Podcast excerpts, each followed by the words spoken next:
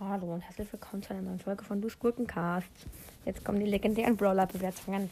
Ja, Spike erstmal. Naja, geht's. Ja, seine Range ist halt irgendwie nicht so nice. Dabei ist er irgendein Scharfschütze, wenn seine Range zum Beispiel so wie, keine Ahnung, von Colt oder 8-Bit. Wäre Spike übel nice, aber so, naja, geht schon. Auf jeden Fall besser als gewisse andere Legendäre, die ich jetzt gleich nenne. Leon, äh, ich hasse Leon. Raus! Sandy, bester Legendärer ever.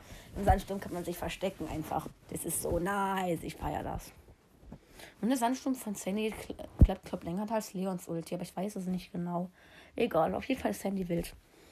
Crow, äh, naja, feiere ich nicht so sehr jetzt wie Sandy oder Spike. Aber ich finde Crow immer noch besser als Leon. Und ich habe von ich habe Amber zwar nicht, aber ich mache es jetzt mal trotzdem, wenn ich es in der ersten Brawler-Bewertung Folge anders gesagt habe.